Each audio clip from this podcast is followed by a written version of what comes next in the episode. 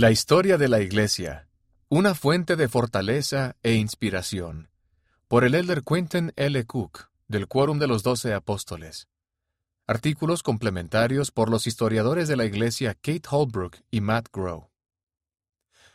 En este artículo, tomado de un devocional mundial que se celebró en Nauvoo, Illinois, el 9 de septiembre de 2018, el elder Quentin L. Cook y los historiadores de la Iglesia Kate Holbrook y Matt Grow responden preguntas sobre la historia de la Iglesia que formulan jóvenes adultos de todo el mundo. Elder Cook. La historia de la Iglesia puede ser una fuente significativa de fe, pero para algunas personas ha sido malinterpretada o subestimada. Algunas personas incluso han tergiversado relatos del pasado a propósito para sembrar dudas. Al aprender la historia fidedigna de la Iglesia, uniremos nuestro corazón con los santos de ayer y de hoy.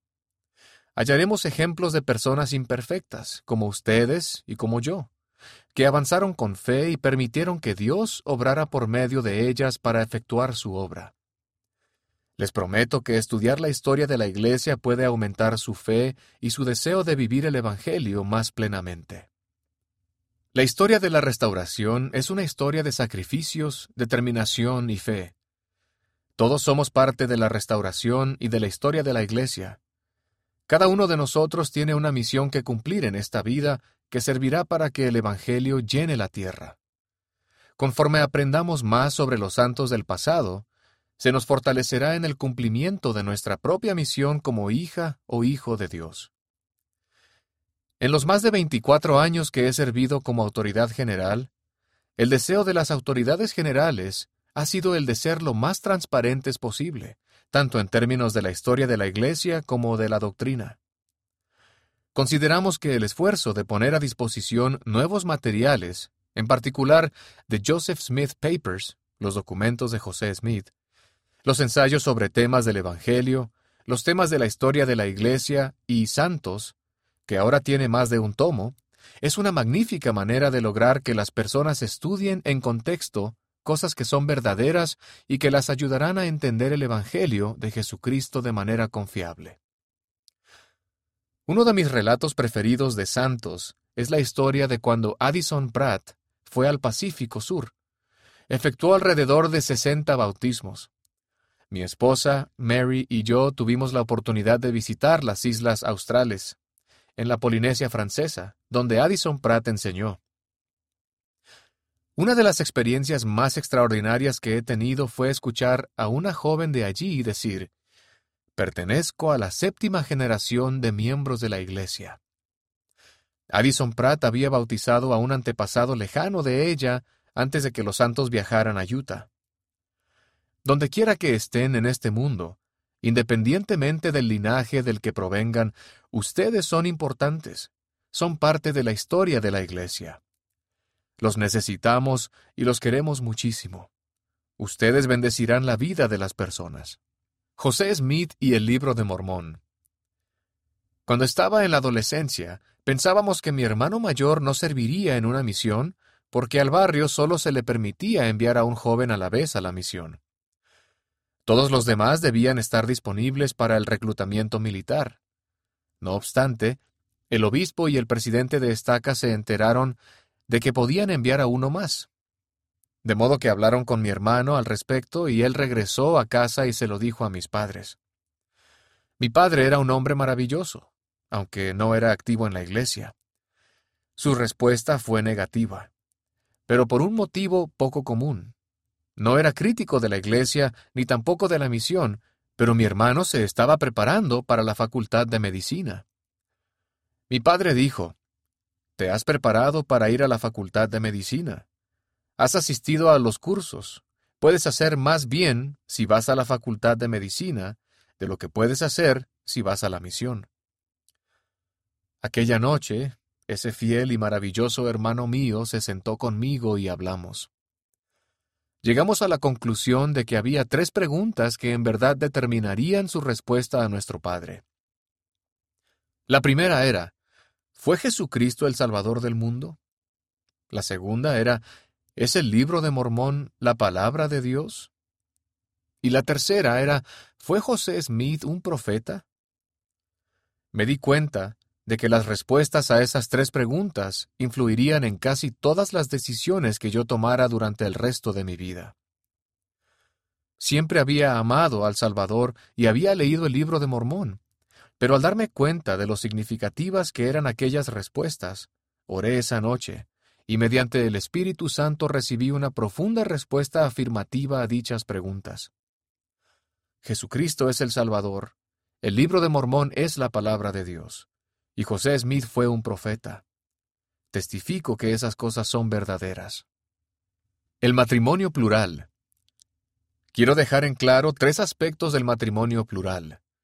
Primero, está claro que hubo mucho sacrificio en los matrimonios plurales. Hubo mucho amor y unidad, pero también sacrificio, y los padres en dichos matrimonios enseñaron a sus hijos a sacrificarse. Muchos de los hijos de los matrimonios plurales llevaron el Evangelio de Jesucristo a lo largo del mundo y bendijeron muchas vidas. Segundo, hubo algunas personas como Vilate Kimball que recibieron su propia revelación personal. Antes que siquiera supieran totalmente en cuanto a lo que estaba por venir, de que esa doctrina provenía de Dios. Y tercero, en los consejos superiores de la Iglesia, Existe la opinión de que el matrimonio plural, tal como se practicaba, cumplió con su propósito. Debemos honrar a aquellos santos, pero ese propósito ha sido cumplido. Ahora bien, hay preguntas sin responder. No obstante, quiero que sepan que tenemos un Padre Celestial amoroso que tiene un plan perfecto, que su plan es de felicidad, y que tenemos un Salvador que hizo todo por nosotros. Podemos confiar en ellos. El templo y los convenios.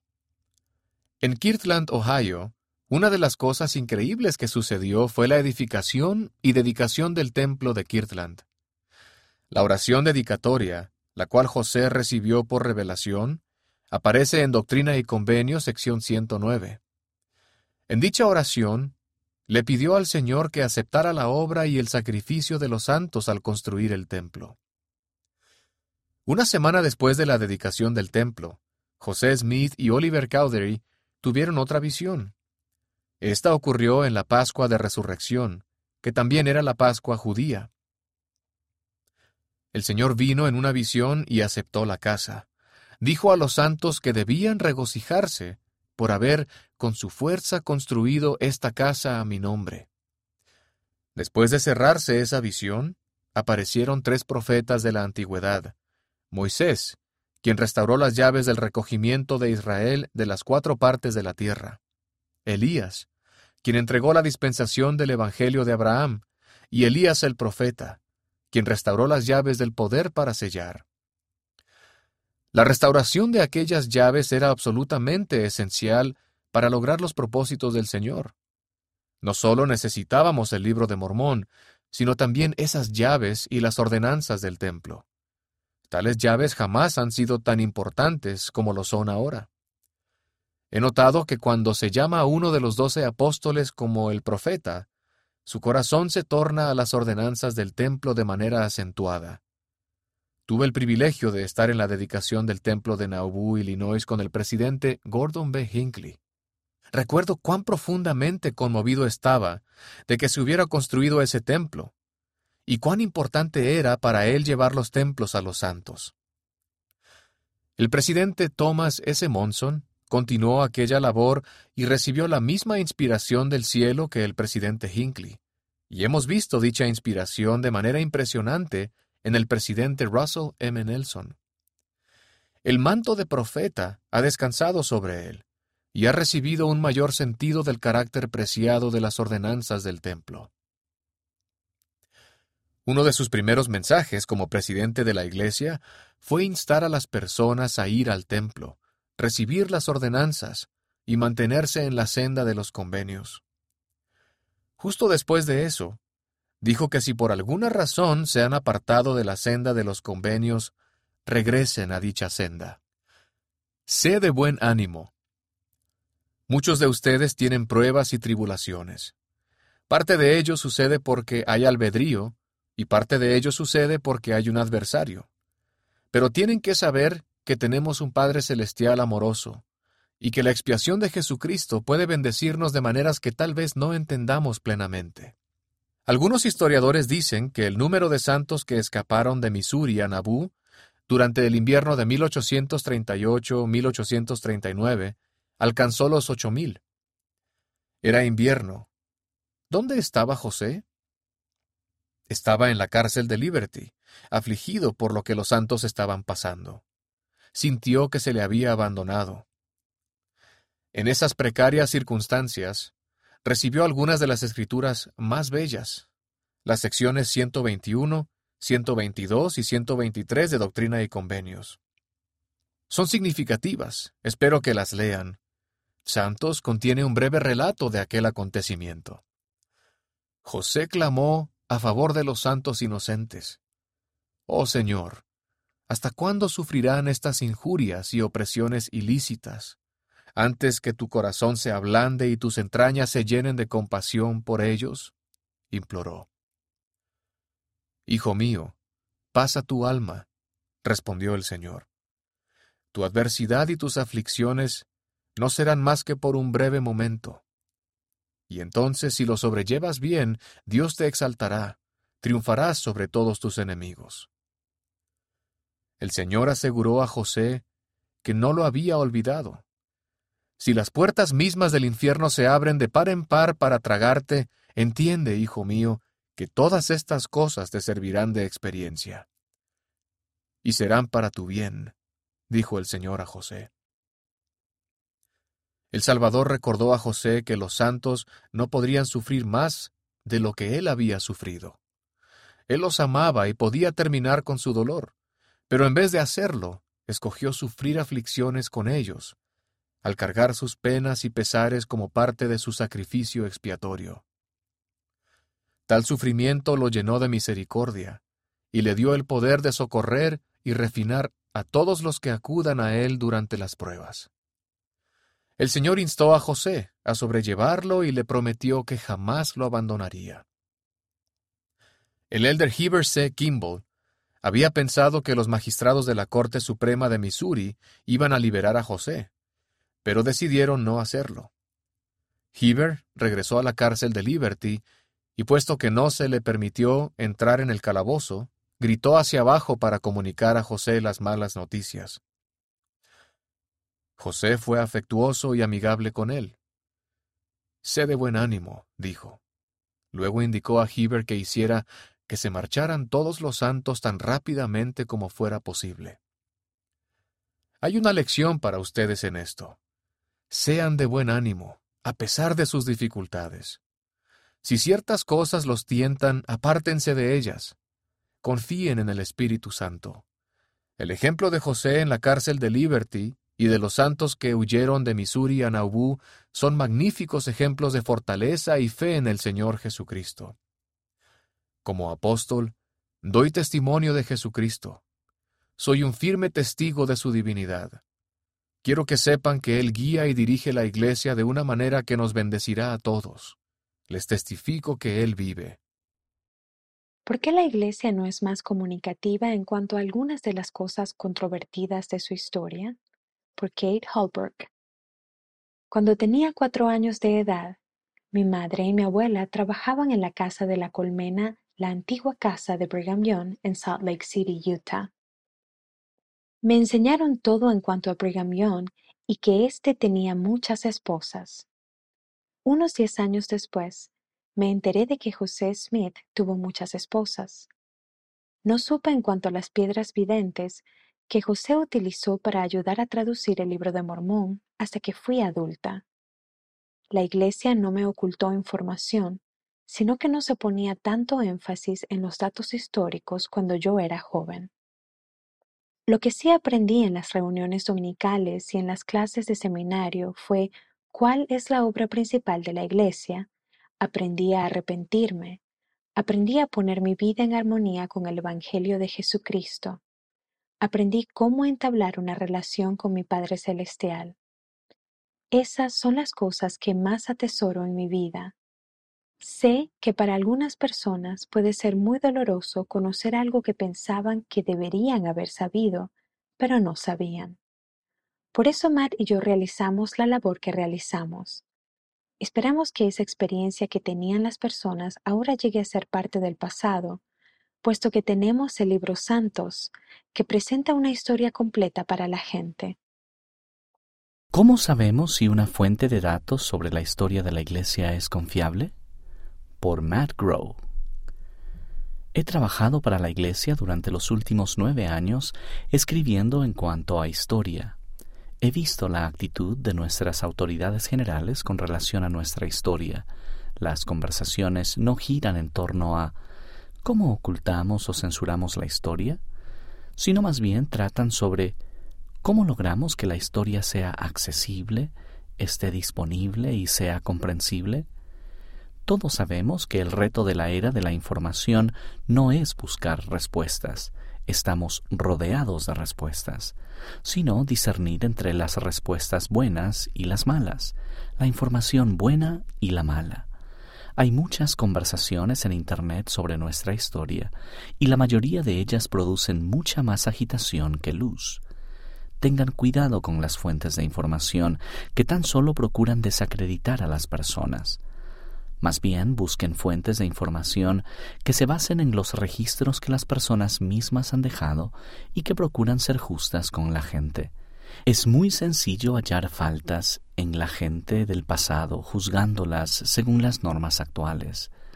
Sacar una cita o un incidente fuera de contexto y hacerlo parecer alarmante. Como historiador, trato de seguir el consejo de un novelista británico que dijo el pasado es un país extranjero. Allá las personas hacen las cosas de manera diferente. Eso significa que al visitar el pasado no hemos de ser turistas descorteses. Queremos tratar de entender a las personas en su propio contexto y en su propia cultura.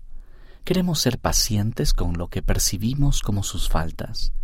Queremos ser humildes en cuanto a los límites de nuestro propio conocimiento y queremos tener un espíritu de caridad en lo concerniente al pasado. ¿Por qué los relatos de la primera visión de José Smith son un poco diferentes? Por Matt Grow. José Smith escribió o pidió a sus escribientes que asentaran cuatro relatos diferentes de la primera visión. Los relatos narran una historia concordante, pero hay diferencias, y eso no debería sorprendernos. Si hubiera total uniformidad entre los relatos, entonces yo como historiador sospecharía, ya que así no es como funciona la memoria. Vemos el mismo ejemplo en otros relatos de la historia o de las escrituras. Además, tengan presente lo difícil que es plasmar una experiencia sagrada en palabras. José llamó al idioma una pequeña y estrecha cárcel. Piensen en sus experiencias más sagradas. ¿Es sencillo expresarlas con palabras?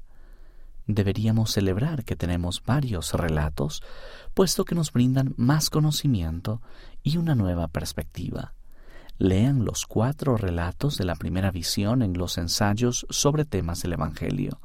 El hacerlo aumentará su aprecio por lo que sucedió aquel día. ¿Qué función desempeñó el Urim y Tumim en la traducción del Libro de Mormón? Por Kate Holbrook. José Smith tradujo el Libro de Mormón por el don y el poder de Dios. El Urim y Tumim que se menciona en el Libro de Mormón se enterró junto con las planchas. Cuando Moroni entregó a José las planchas de oro, también le entregó el Urim y Tumim. La piedra evidente que José también empleó para traducir, no estaba enterrada con las planchas. Fue algo que José había encontrado por sí mismo años antes, que lo ayudó a sentirse a tono con la revelación espiritual, de modo que utilizó ambas cosas. Emma Smith, una de sus escribientes, relató más adelante que cuando José se sentaba para comenzar a traducir de nuevo, no preguntaba ¿Dónde estábamos? ¿Dónde habíamos quedado? Sencillamente empezaba en el punto preciso donde se había quedado.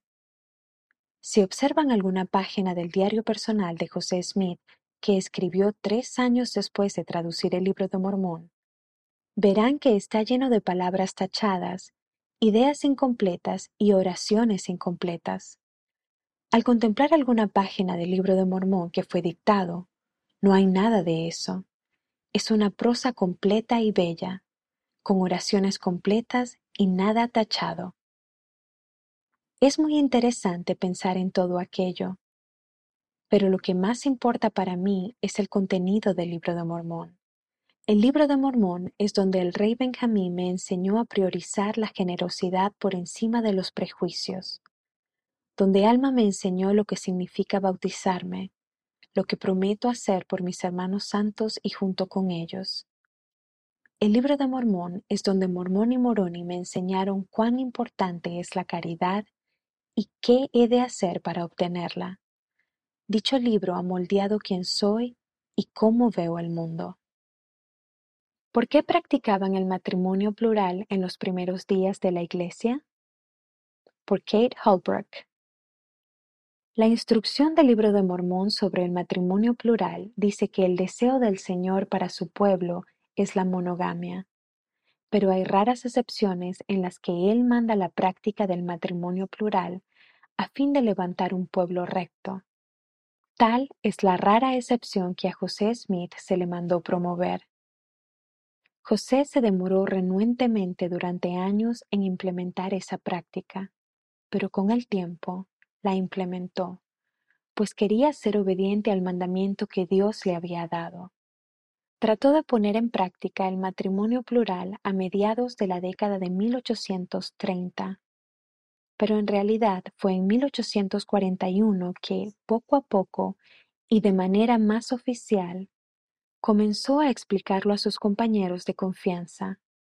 Estos quedaron estupefactos, suplicaron en oración al Padre Celestial para entender ese principio, y recibieron testimonios espirituales personales de que era correcto para ellos en aquel momento. El matrimonio plural que se practicó de modo oficial durante unos 50 años era algo que las personas podían escoger. Los eruditos aún intentan determinar cuántos adultos santos de los últimos días efectivamente estuvieron en matrimonios plurales, aunque sabemos que, por lo general, eran la minoría de los santos. Asimismo, sabemos que muchos de ellos eran los miembros más devotos y firmes de nuestra Iglesia. En 1890, el presidente Wilford Woodruff emitió un manifiesto cuyo objeto era poner fin a la práctica del matrimonio plural. Cuando algunas personas escucharon el manifiesto, se sintieron aliviadas. El matrimonio plural había sido difícil para ellas. Cuando otras lo escucharon, quedaron desoladas. Habían sacrificado muchísimo y tenían un testimonio de aquel principio. Algunos miembros de la Iglesia se preguntan lo que significa nuestra práctica pasada del matrimonio plural en lo tocante a la vida venidera. Los líderes de la Iglesia han enseñado que el matrimonio plural no es necesario para la exaltación ni para la gloria eterna. Aunque en lo personal agradezco que la monogamia sea la regla y que el matrimonio plural, excepción, no resto importancia a los testimonios ni a la obediencia honorable de nuestros antepasados espirituales que practicaron ese principio. Fueron obedientes y tenían un testimonio de que era lo correcto. ¿De qué modo bendijo la obra del templo a los primeros santos de los últimos días? Por Matt Cuando José Smith murió, los muros del templo de Nauvoo estaban levantados a menos de la mitad, y pronto se hizo evidente para el presidente Brigham Young que los santos volverían a ser expulsados, de modo que preguntó al Señor, ¿debemos quedarnos aquí y terminar el templo sabiendo que tendremos que abandonarlo casi tan pronto como esté terminado? ¿O debemos irnos ahora? La respuesta llegó de manera clara, quédense. Las ordenanzas de la investidura y del sellamiento eran tan importantes que los santos tenían que quedarse. Y así fue que durante el año siguiente dedicaron todo lo que tenían para el templo. Casi al final sus casas estaban siendo incendiadas en los alrededores de Nauvoo, y los santos se preparaban para partir al oeste al mismo tiempo que terminaban el templo. En diciembre de 1845 se concluyó el templo lo suficiente como para que los santos pudieran dedicar parte de él, proporcionar investiduras a quienes eran dignos y sellar a los esposos y esposas el uno al otro. Durante los meses siguientes, trabajaron día y noche a fin de preparar espiritualmente a todos para la gran travesía hacia el oeste, para mí es profundo y sagrado estar sellado por ese mismo poder a mi esposa, hijos, padres y a las generaciones que han partido antes y las que aún no han nacido. Eso es lo que la restauración ha hecho posible. ¿Pueden compartir algún acontecimiento de la restauración que haya fortalecido su testimonio? Por Kate Holbrook. Recuerdo el relato de cuando M. Smith trataba de escapar de la persecución en Missouri. El río Mississippi estaba congelado solo de forma parcial, no lo suficiente para que los carromatos con las personas y sus posesiones pudieran viajar encima de él. Es un río ancho y cruzarlo era peligroso. Emma tenía un hijo de seis años aferrado a su falda de un lado a una hija de ocho años del otro lado, a un bebé de dos años en un brazo y a otro bebé pequeñito en el otro. La cuñada de uno de los escribientes de José había cosido bolsas de algodón que se abotonaban alrededor de la cintura. En dichas bolsas, debajo de la falda, Emma llevaba la única copia de la traducción de la Biblia de José, en la que éste había trabajado durante meses.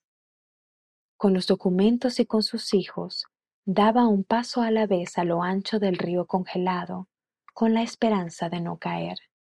Para mí, eso es la señal suprema del valor y de la fe. Que cuando debamos hacer algo por lo que creemos, tan solo hay que avanzar un paso a la vez.